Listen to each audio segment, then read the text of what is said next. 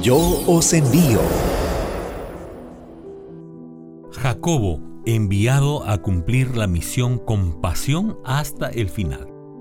Este es el título para nuestra meditación de hoy, día 33 del Seminario de Enriquecimiento Misionero. Hechos capítulo 12, verso 1 y 2 dice así, En aquel tiempo, el rey Herodes echó mano a algunos de la iglesia para maltratarles y mató a espada a Jacobo, hermano de Juan.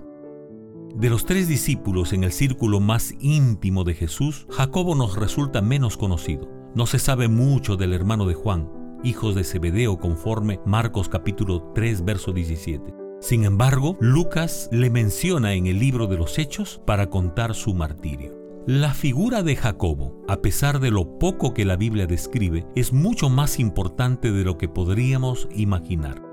Es muy probable que haya sido el segundo discípulo de los doce más influyente en el grupo. Esto por las disputas sobre quién de ellos sería el mayor y porque siempre aparece en segundo lugar después de Pedro en la lista de discípulos. Jacobo estuvo con Jesús en el monte de la transfiguración, conforme Mateo capítulo 17, verso 1, junto a Pedro y a Juan, su hermano menor, y finalmente estuvo en el Monte de los Olivos, según Marcos 13:3, para orar con Jesús la noche anterior a la crucifixión. En Jacobo encontramos la pasión en el cumplimiento de la misión.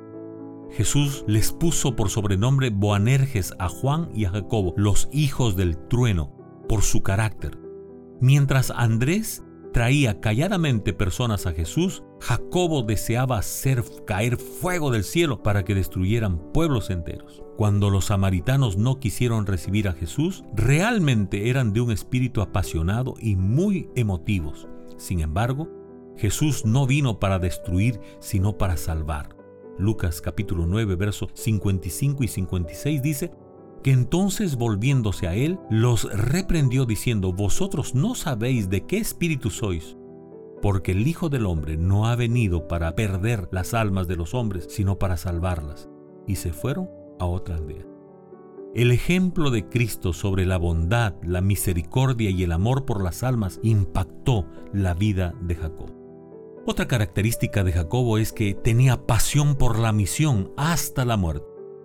¿Quién podría imaginar que el apasionado discípulo de Jesús terminaría ejecutado con espada por las manos de Herodes Agripa?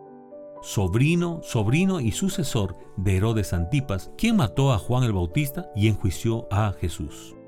Son desconocidas en la Biblia las razones de por qué Herodes Agripa I fue tan hostil con la iglesia primitiva. Lo que la Biblia dice es que ese asesinato gustó al pueblo y él quiso hacer lo mismo con Pedro. No obstante, Dios lo libró. Jacobo se convertiría en el primer discípulo en ser asesinado. Qué difícil ser discípulo de Cristo en esos tiempos. Siempre fue difícil. Jacobo fue el primero de los miles y miles a través de todos los siglos y no será el último hasta cuando Cristo venga. Creo que Jacobo quiso estar donde Cristo le había entrenado en la línea de la vanguardia en la línea de frente, en la trinchera, mientras el Evangelio avanzaba y la iglesia crecía. ¿Cuál es el desafío misionero para hoy? Que podamos tener esa misma pasión por la misión y el amor por las personas. Por eso que en el compromiso tú puedes escribir, yo, coloca tu nombre, coloco en las manos de Dios mi vida y quiero finalizar mis días sirviendo a Cristo. Que Dios te bendiga. Una linda jornada. Yo os envío. Una lectura devocional durante 40 días. 40 personajes. 40 historias. 40 razones para cumplir la misión. Yo os envío.